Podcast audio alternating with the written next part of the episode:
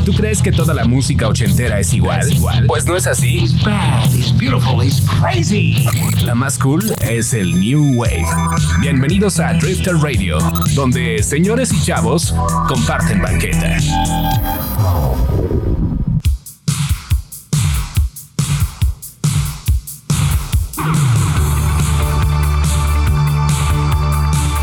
Chicos, encantados, encantados y extasiados de saludarles nuevamente. Mi nombre es Linda Luna y estamos con, ya saben ustedes. Señor, ¿no va a saludar a su audiencia? Señor, es un gusto estar hablando de New Wave con el señor Oscar Rojas, con el auténtico arroba amenaza con doble Z. Lo prometido es deuda, les dijimos que íbamos a hacer dos partes, entonces aquí les, les traemos al señor Rojas para que le disfruten y puedan, puedan crecer culturalmente con él. Pero no explicamos lo de el- las fiestas de luz y sonido. Que es que llevaban un, un güey que ponía música, que llevaba sus baflesotes, y un güey que llevaba sus fotos. El mismo güey contrataba. eh, eh. Bueno, yo que viví en satélite, hay un periodiquillo ahí que se llama Ecos. Ecos de satélite. Y en el Ecos todo mundo se anunciaba luz y sonido para tus fiestas. Entonces contratabas a un fulano que llevaba su mixer, su. En ese entonces quiero pensar que ponían la música de, Viniles, ¿no? de vinilos, claro. Llevaba sus bocinotas y sus luces. Y un tres Y entonces focos rojos. las fiestas verdes, de cumpleaños, cuando o sobre todo luego las de 15 años y así, pues eran fiestas de luz y sonido. de luz y sonido. Y entonces le decías a tus papás, papá, ¿me dejas ir a una fiesta de luz y sonido? Así. O sea, no era lo mismo ir a una fiesta que a una fiesta de luz y sonido. Porque ya iba a ir alguien. No, te compraba, para esas fiestas te comprabas ropa o, o te esmerabas en el Ah, outfit y, y lucías tus mejores pasos. Sí, sí, sí, sí, cierto. Porque no era como una fiesta normal. No, estabas, no, no, no. que ponían el cassette o el disco y ya echabas desmadre. No, entonces luego también salías ahí con los cuates de la cuadra y luego veías que había fiestas de luz y sonido y pues ya te colabas. O como, como eras vecino, pues ya luego decían, ah, bueno, pues que pase el vecinito. ¿A cuántas fiestas se coló usted, señor Rojas? Ah, La no, verdad. No tengo, un, no tengo un número exacto, pero sí a varias. Hay unas A muchas. 12, Sobre todo 15 ahí en, en la cuadra y así, pues veías luz y sonido, oí- oías la música, veías las luces Con y decías, permiso. ya llegué. ¿Y cómo eran las fiestas en tus tiempos? Es decir, hace 24 minutos y medio. Mis fiestas, pues ya sabes, beso de tres, ya sabes. Mona de guayaba. Mm, reggaetón al full. Creo que ahorita la gente es más diversa. no Perreo, tengo- perreo intenso. Sí, super perreque. Yo, pues, además del New Wave, no tengo ningún inconveniente con el resto de géneros. Pues vas y te adaptas y.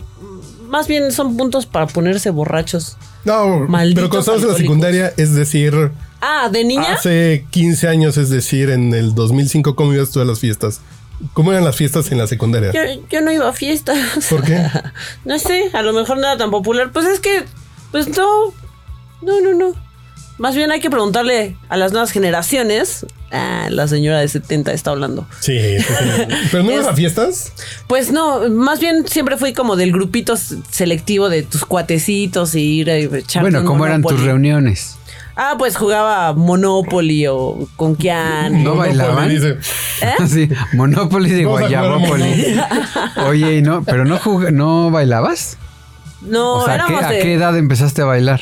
¿O no bailas? No, sí bailo. Pues comencé a bailar de niña, pero era obligado, ¿no? Era eso o cuidar bolsas. Además, mi mamá es de, güey, ponte a bailar con tu tío fulanito, ¿no? No, no bailabas, te madreaba, ¿no? Entonces sí bailo, pero tranquis. ¿Usted baila, señor? Siempre. Yo nada más con la cuenta. Ah. Yo siempre con la más fea. El señor Carlos Mendoza no baila, ¿verdad? nada más los ojos. Él sí nada más baila con la cuenta. Y el trompo. Ah. Y el trompo. No, ni siquiera el trompo. Oiga, señor, ¿y qué le dice su mujer de que no baila? ¿No se enfada por eso? Pues sí, pero pues, tengo como otros talentos. Como beber sin parar. que, la es un hacen, talento. que la hacen muy feliz, güey. Uf. Yeah. No vieran qué feliz es mi mujer. Oye, pero ya nos estamos desviando. Estábamos Sí, vamos a hablar. Eh, ¿Empiezas tú? No. ¿Quién puso Electricity? Yo. Va. eh, eh, entonces, es su turno, señorita. Es su turno, señorita Linda Luna, para Muchísimas gracias, chicos. Yo, como quinceañera, mano.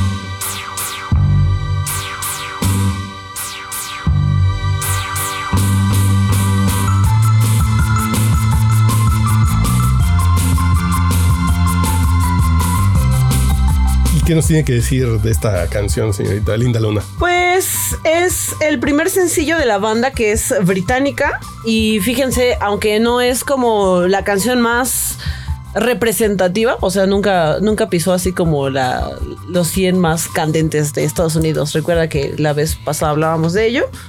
Sin embargo, es una canción con la que todos ubicamos a, a, a- a esta banda.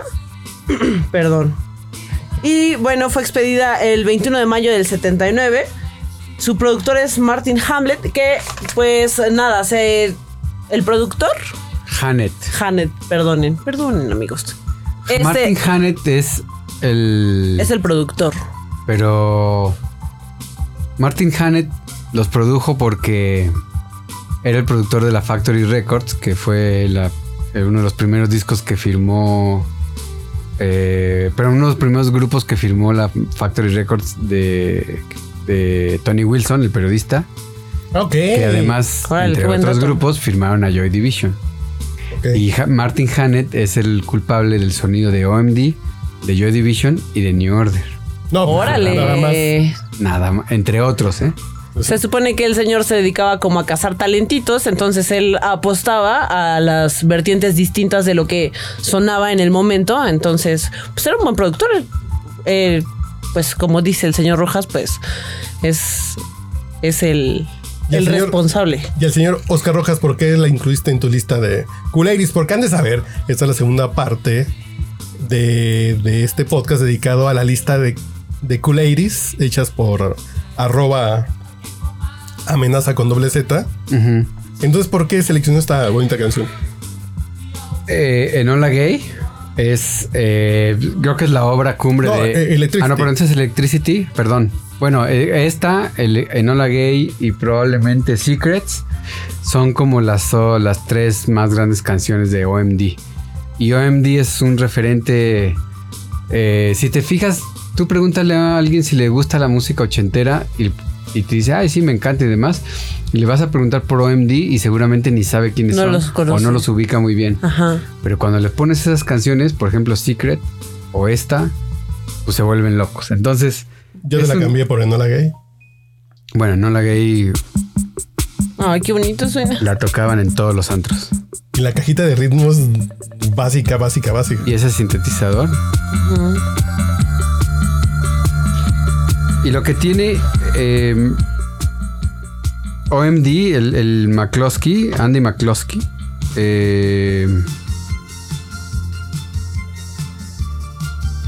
la voz, o sea, eh, igual que el- en el podcast pasado que hablábamos de, este, esos cuates de Oakley, el de Human League, o el que vamos a ver a continuación de Spando Ballet.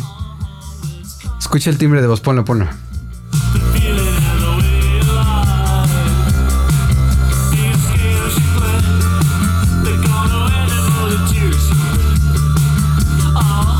Lo que tienen las bandas de esa época, algunas de las bandas, o al me- al menos las que más me gustan a mí de esa época, es que el vocalista tenía un timbre de voz muy característico, como el, como el de Simón Lebón.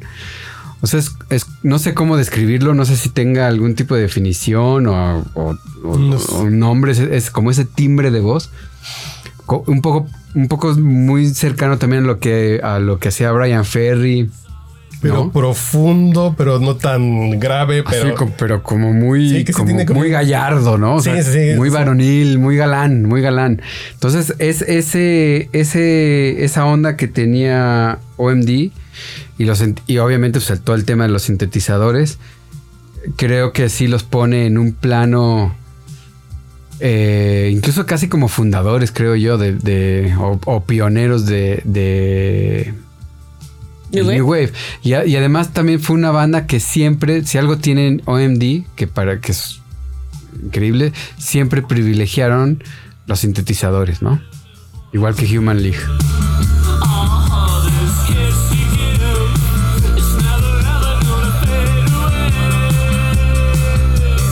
ya que andamos en esas y para que dure mucho el podcast, te la cambio. Otra también de estos Ah, buena. muchachos.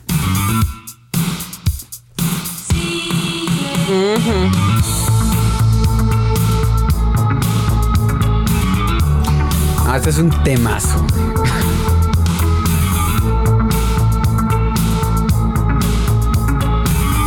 ¿Cómo- Es como dicen los chavos hoy cuando es un temazo o un rolón. Un rolón todavía, todavía está en uso, sí. Se aplica el rolón. Ajá. Es un. No. Mis Qué mal hijos se burlan señor. de mí porque Mal digo chiste. temas. Ese chiste era muy bueno en los noventas, güey. Y o no, Oscar Rojas. El Claro. es un rolón y te hacías así. Exacto. En la axila. Exacto. Güey. Rolón. Pues juzgue usted. A mí no me parece chido, pero bueno. Oh, no te digo nada, te gusta esta juventud.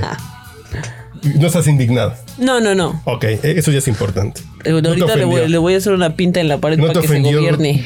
Y bueno, ya que estás cancelar. haciendo un paneo musical, Ok, venga, si te encuentras If You Live, ¿De quién es? de estos mismos. Ok. Porque hace rato estábamos, bueno, no hace rato, en, en el podcast, ante- en el capítulo anterior, platicábamos, y también fuera del aire, platicábamos eh, con la señorita presente si eh, el New Wave se usaba para ligar, ¿no? Para romancear, lo que sea.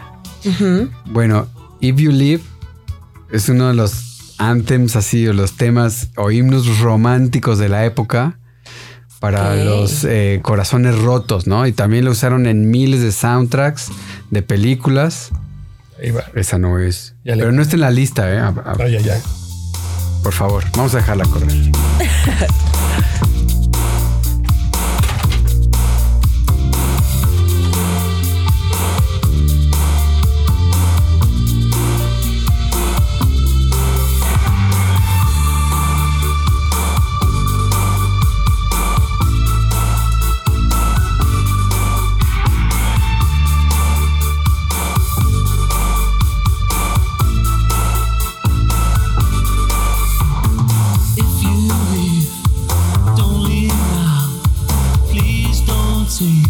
bonito bajo, ¿no? Qué bonita voz también. Los dos. El sintetizador atrás con como chorus, coro vocal ahí. Eclesiástico. Yo tengo una duda, señores. Antes de que existiera el Pro Tools, ¿con qué producían? Había ya música. Con carretito. ya mucha de esta mixer. música ya se hacía en computadora, ¿no? No. Ya, ya está, ya, que ya era la época en que ya empezaba. Por ejemplo, Harvey Hancock ya jugaba un poquito con la, con la, con la compu. Hay por ahí un documental con de... secuenciadores básicos así en, en monitor monocromático. Hay por ahí un, un documental de... En Netflix. El de This creo- Pop. No, el de Sample This me parece que es ese. Donde explican quién fue el primero que empezó a recortar cinta de carrete de tres cuartos para pegarla, para hacer como remixes, ¿no? Y, y también escrachar y demás. Pero mm, en esta época, estamos hablando de los principios de los- de los 80, seguramente había alguna maquinilla sofisticada, pero no había mm, lo que hoy usan en, ¿cómo se llama esto? Los reggaetoneros, ¿cómo se usa? Eh, el autotune Autotune. no existía. Eh, existía un instrumento también que hay un documental maravilloso. El, el TR-808 o u 808TR de la Roland, Ok. que era un. Es, es la primera como caja de ritmos que se popularizó en, en la industria y la agarraron los hip hoperos o los raperos y también la agarraron muchos grupos de, de pop, ¿no? Lo agarró The Cure, lo agarró Pet Shop Boys y, y muchos grupos, ¿no? Pero el, el chiste es que esa, el, la magia de ese instrumento viene de un defecto de- que tenía de fábrica y hacía que los ruidos, ciertos ruidos, se escucharan medio distorsionados. Órale. Entonces eso, le- eso le daba como cierta plasticidad al sonido de una batería, un- una caja de ritmos. Y por eso lo utilizaban los grupos y hacía que, que sonara diferente. Entonces yo, yo creo que lo que lo que pasa con todo esto, lo que quiero, lo que quiere decir el señor es que en esa época se valían de lo que tenían a la mano para experimentar. Sí, o sea, es una producción un poco más este, rudimentaria, muy básica. El trabajo. O clásica, ¿no? eh, el, el trabajo acústico como tal, pues sí corría por parte del músico de, y del vocalista, ¿no?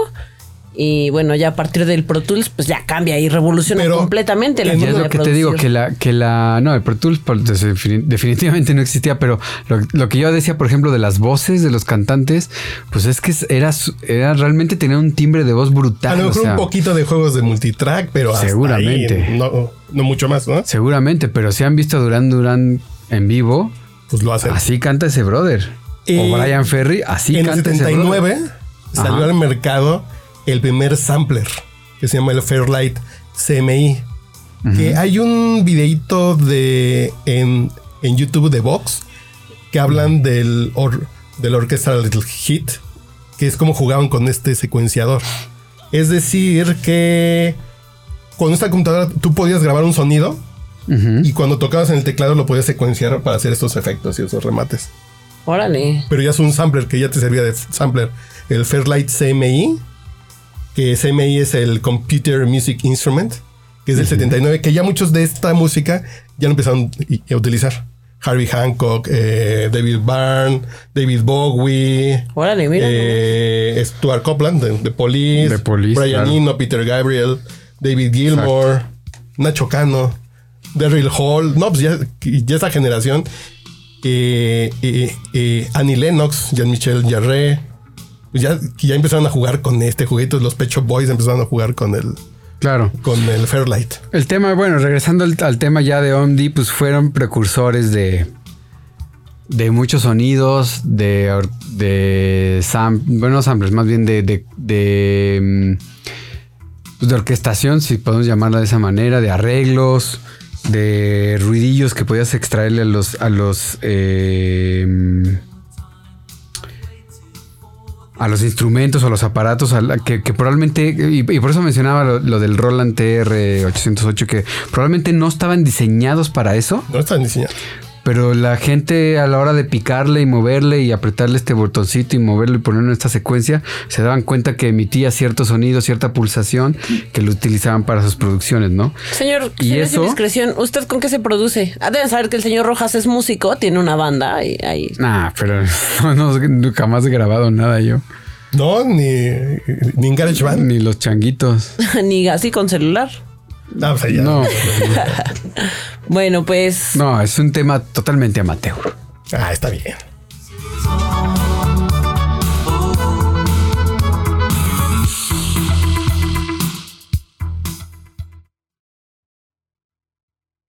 Abra el ropero, señor Mendoza, y enséñenos su New Wave.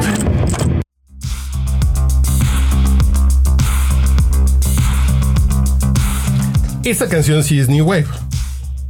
¿O no? ¿O sí? Sí, sí lo es, por supuesto.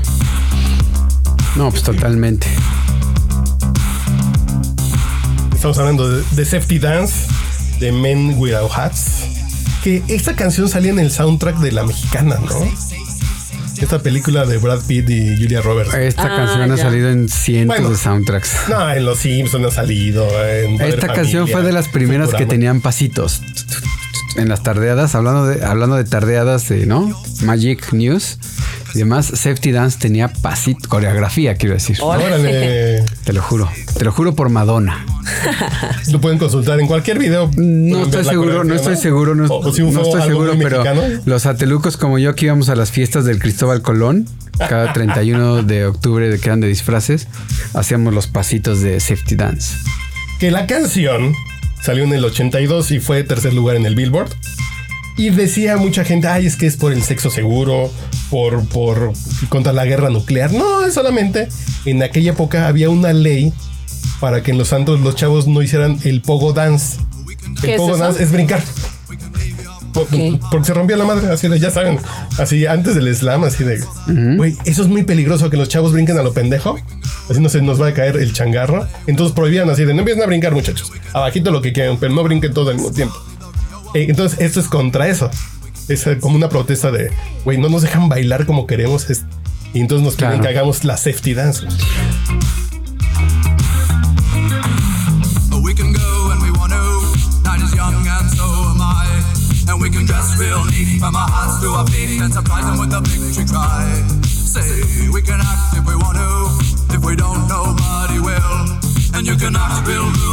Y nuevamente la voz, ¿no? también el cuate tiene un timbre de voz tremendo. Y si te fijas, este, otra cosa importante que probablemente podría ocurrir con este grupo y que es una característica del New Wave, es que está plagada de One Hit Wonders. Sí, también. Entonces, honestamente, probablemente en, en Inglaterra Men Without Hats fue un grupo exitosísimo y demás.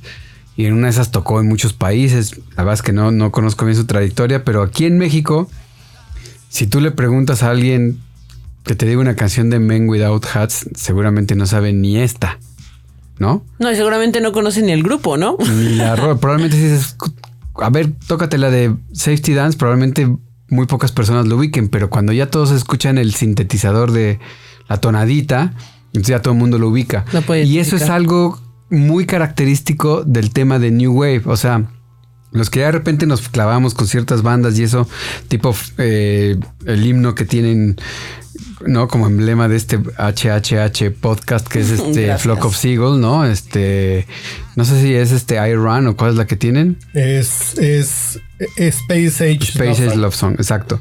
Eh, si te fijas también, Flock of Seagulls tuvo tres o cuatro éxitos, no, no, no muchos. Probablemente en Inglaterra sí, o en Estados Unidos tuvieron muchos más, aquí obviamente poquitos, pero, pero no eran también los de los grupos de New Wave que, que realmente trascendieron así cañón, tipo Duran Duran, New Order, Depeche Mode y demás, pues realmente no fueron tantos los que realmente trascendieron. O sea, muchos se quedaron en lo pasajero que pudo haber sido el movimiento. Bueno, pasajero entre comillas, como de que habrá sido 10 años, no sé. Todos los 80s. Pero bueno, Eh, eh, eh, esa Es una canción es también de. Men Without Hats. ah, bueno, Ay, qué bonito. también está. de muchísimos, de soundtrack de muchísimas películas No, y de la barra infantil del Canal 5. y de típica de MTV.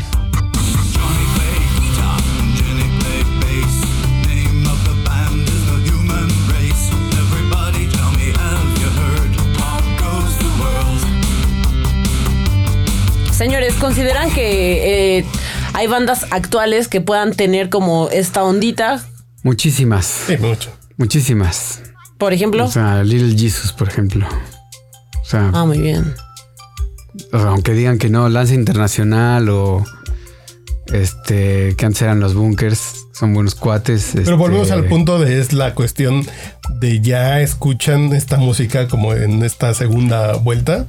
Que les ya, parece o tercera, curiosa. ¿no? O tercera, sí, sí, a lo mejor son chavos de 30 años que les parece como.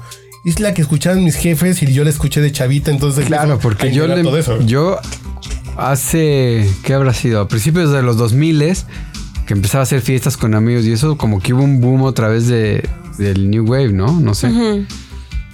Y eh, este, se empezó a poner de moda ciertas canciones y empezaron a salir en ciertas películas mucho por culpa de películas como Wedding Singer. Ah, claro.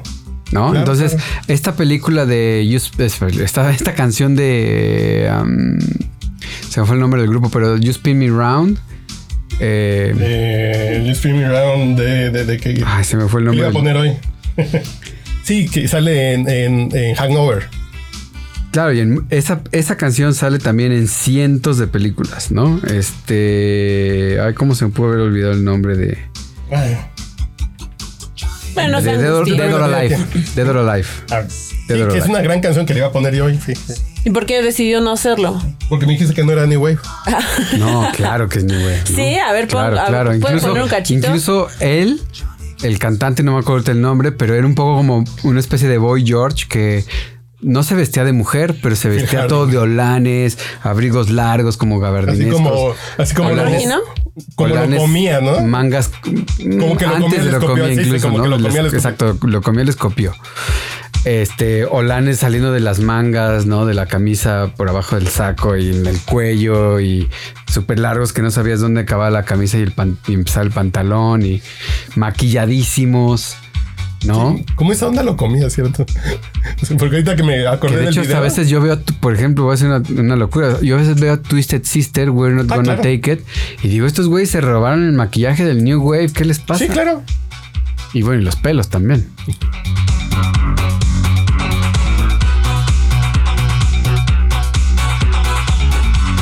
Eso sí se tarda en empezar como dos minutos, ¿no? Bastante. ¿Esa es la que iba a poner? Y yo le dije que no era New Wave. Tú me dijiste que era. Incluso raya en el, en el, en el High Energy. En el Ah, High Energy. sí. Y te voy a decir una cosa. Deberíamos de preparar un episodio o dos Sí, o aquí el tres señor, eh, uf, de ese pedo porque no lo paras al señor con el high el High Energy es una línea también súper delgadita con el tema del New Wave. Sí. Hay muchos artistas de High Energy que eran New Wave. Incluso hay un fenómeno raro en España al principio de los 80s a los Pet Shop Boys los clasificaron como New Wave o música disco. Perdón, como High Energy o música disco. No sabían que eran New Wave. O sea, es una línea, una frontera muy, muy, Muy delgadita. delgadita. OMD también está en esa, en esa delgada línea. Estos, por supuesto.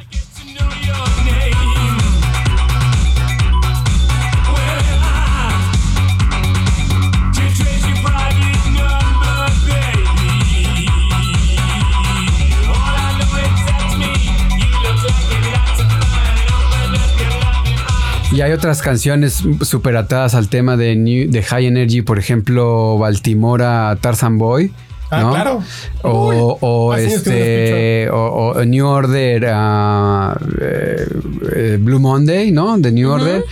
Que en cualquier compilación de High Energy o en cualquier fiesta de High Energy, un buen Es DJ obligado la que pone, la ¿no? pone. Sí, claro. Entonces, eh, pues nada, es, Ay, qué bonita canción, sí. es tremendo. Aunque empieza con guitarras, ¿no? Pero oye el bajo, ¿no? Que podría jugar como si fuera un. El bajo está en toda la línea del High que está el grito de Tarzan. Claro, Tarzan Boy. Y así, bueno, puedo seguir con una lista brutal de temas. Claro, esta sí debería estar en la lista de. A mí esta canción me raya, güey. Jungle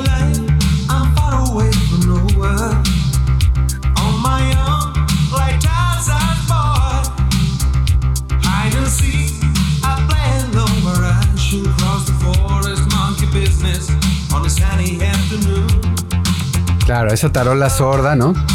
Y, y en la línea de sintetizador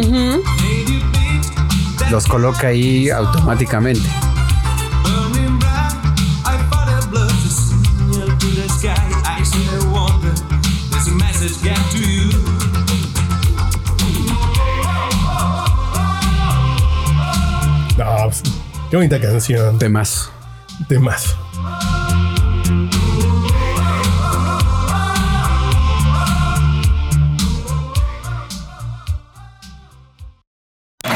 Arrímate al cuarentón cincuentón que más confianza le tengas y ponle Drifter Radio New Wave.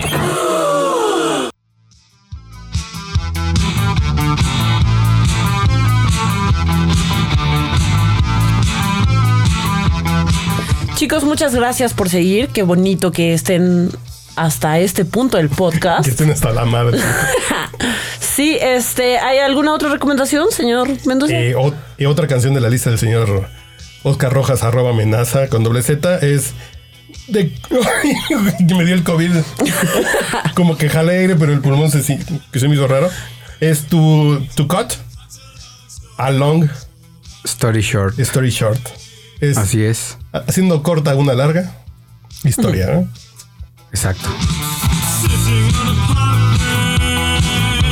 ¿Y quiénes son los autores?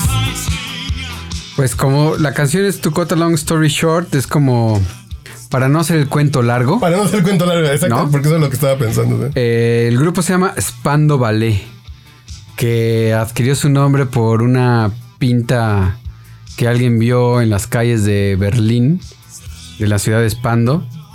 Y este, bueno, Spando, incluso no sé siquiera si lo estoy pronunciando bien, porque Debe ser. muchos años pensé que era un tema francés, pero resulta que era una pinta en Alemania. Yo, es un grupo inglés. Veto a saber. Eh, el punto es que es una vez más de esas bandas que tenían un vocalista con un tono de voz increíble y que es 100% característico de la época, ¿no? El, el vocalista se llama Tony Hadley.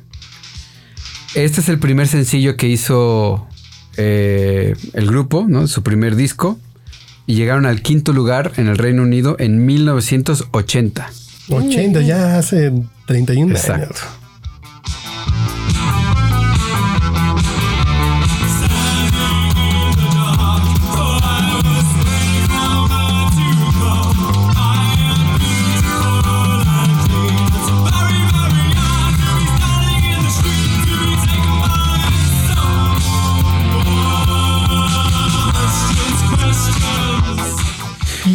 Y bueno, eh, entre otras particularidades de este temazo, eh, bueno, en general de la banda de Spando Ballet, eran muy comparados con OMD, por obvias razones, se parecen mucho. Este. Y cut long, To Cut a Long Story Short, eh, fue una canción que inspiró a Vince Clark, integrante de Depeche Mode, a escribir Just Can't Get Enough, por Órale. ejemplo. O sea, eh, eran como inspiración, digamos, para este tipo de bandas.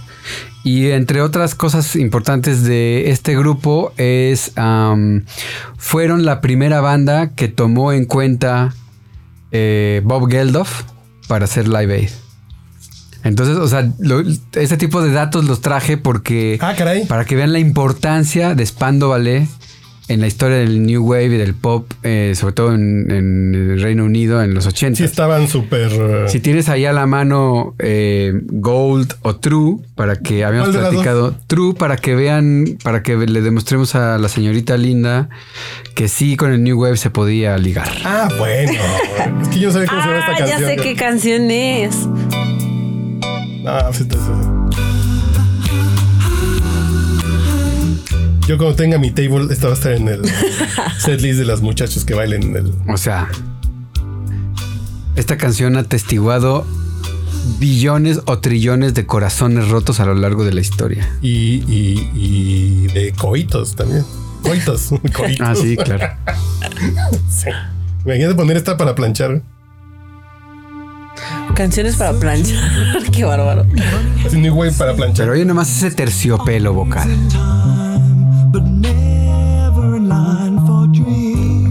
Dreams. Qué bonito. Head over heels, went toe to toe.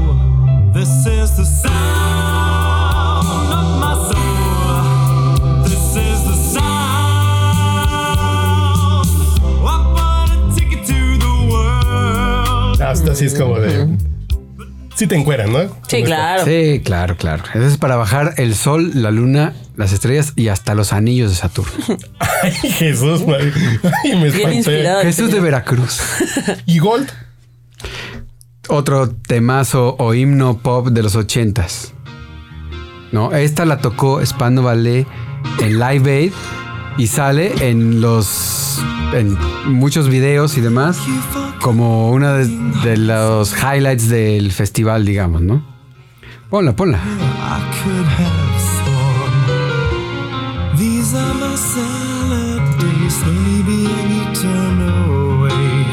Just another play for today.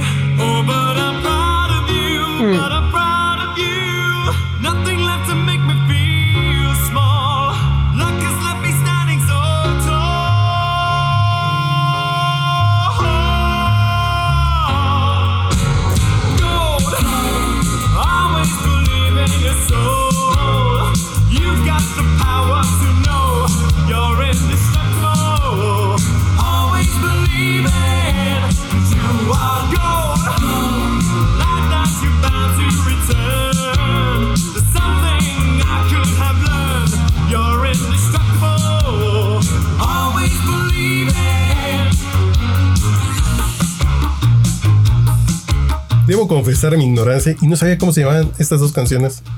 Las tengo presentes y me las sé. Es- Spando Ballet es considerado pionero de New Wave, ¿no? Pero Entonces, True y Gold.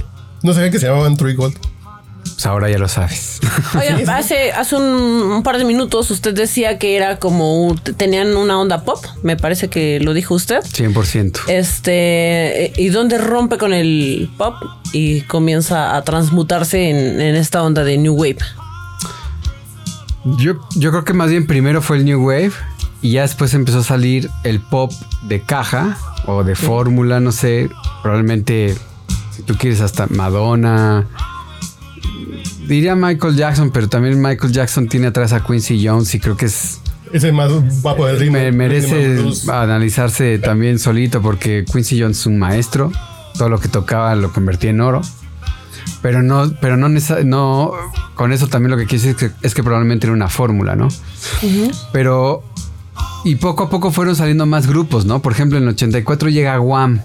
Wake, you- Wake Me Up Before You Go, bueno, no sé qué. que Ya es un tip, ya es un grupo de pop. De pop. Puro y duro, pero traen un- una influencia de New Wave o una escuela de New Wave tremenda, ¿no? Pero tiene que ver también un poquito con el discurso, ¿no? Que se les cambió un poquito el discurso, se les movió. Como Ah. que ya no es post-punk, post-punk y ya se vuelve como una onda más poperita, como, como más sencillita de yo quiero que me quieras. Bueno, y es a donde, a donde migró, digamos, Duran Duran, o sea, o, o ya cuando salieron bandas como Depeche Mode, que también salieron en el 81, 82, con rolas super clavadas y demás, eh, que no sé siquiera si Depeche era New Wave como tal, pero, pero a muchas de sus canciones rayan en ese estilo también. Eh, New Order, por ejemplo, el mismo de Cure. Y hay, o sea, hay infinidad de, de- de bandas que, que rayan en ese, en ese límite, ¿no? O sea, eh, sim- bueno, ya pusimos, sim- no sé si ya pusieron Simple Minds en los primeros. Eh, No creo los, que no, ¿no? los Thompson Twins, eh, ¿no? ABC, eh, Yazoo, que era otra super banda de Inglaterra, Kayagugu, los mismos Psychedelic Furs, eh, Soft Cell, que Ah, de Soft hecho Cell. Soft Cell, bueno, hay muchos grupos que probablemente acabo de mencionar, y, o por ejemplo uno de ellos era Soft Cell, que Mark Almond, uno de sus integrantes, siempre dijo que ellos no eran New Wave, aunque la gente siempre los clasificó ahí. Eh, que se Pues, consideraban.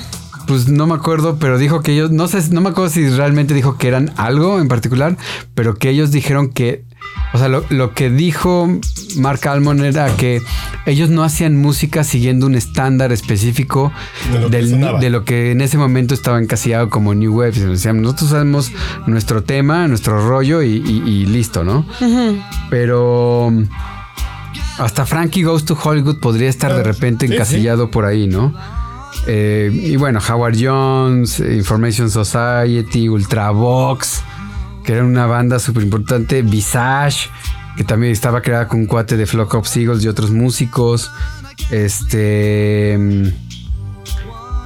Y nada, y el mismo Erasure, que ya es Erasure, late tenemos- 80s, ¿no? Este, que bueno, formada por Vince Clark, ¿no? Y Andy Bell. En fin, o sea, empezando desde Gary Newman hasta Yeah. muchos otros, ¿no? En fin. No, pues no vamos a acabar.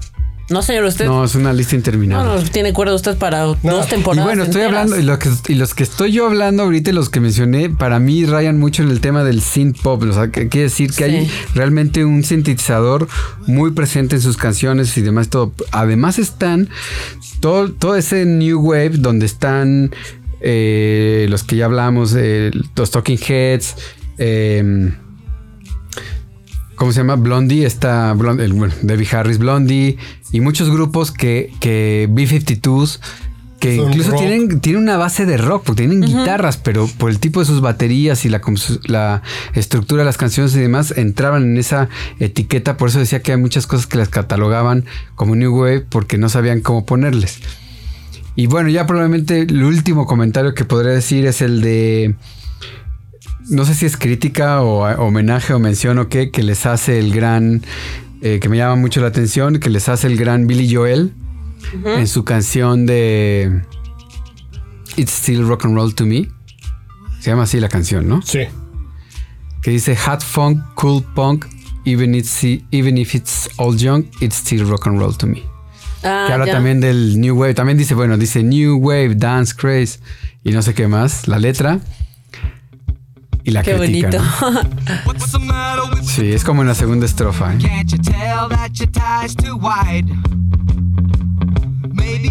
Al final un poco lo que quería decir es que el límite es muy, ah, Sigue siendo rock and roll para mí. muy pequeño.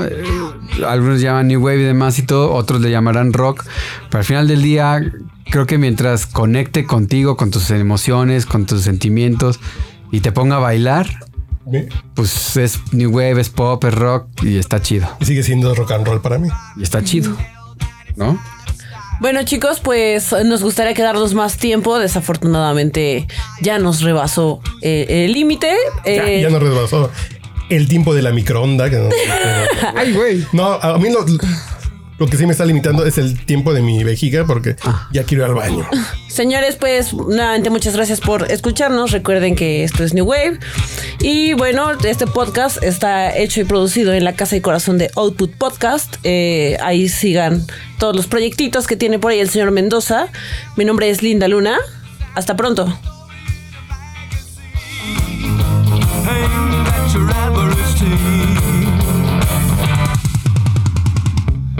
About a pair of pink sidewinders and a bright orange pair of pants? Well, you could really be a Bo Brummel, baby, if you just give it half a chance. Don't waste your money on a new set of speakers.